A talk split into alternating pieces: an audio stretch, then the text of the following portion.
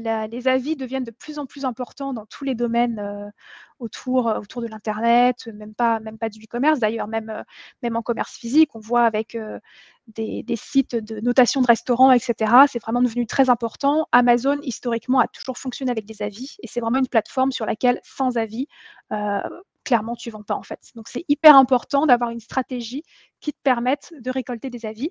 Et c'est important d'y avoir pensé avant même d'avoir lancé ton produit, puisque tu dois avoir très rapidement, en fait, récupéré, euh, des avis.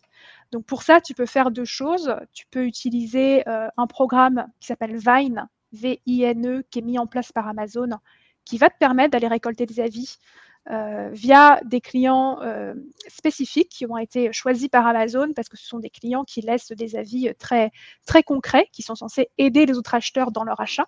Donc ça, c'est une première manière de récupérer des avis.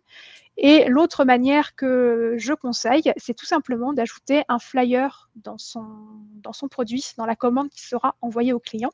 Et dans ce flyer, eh bien, vous incitez votre client à vous laisser un avis.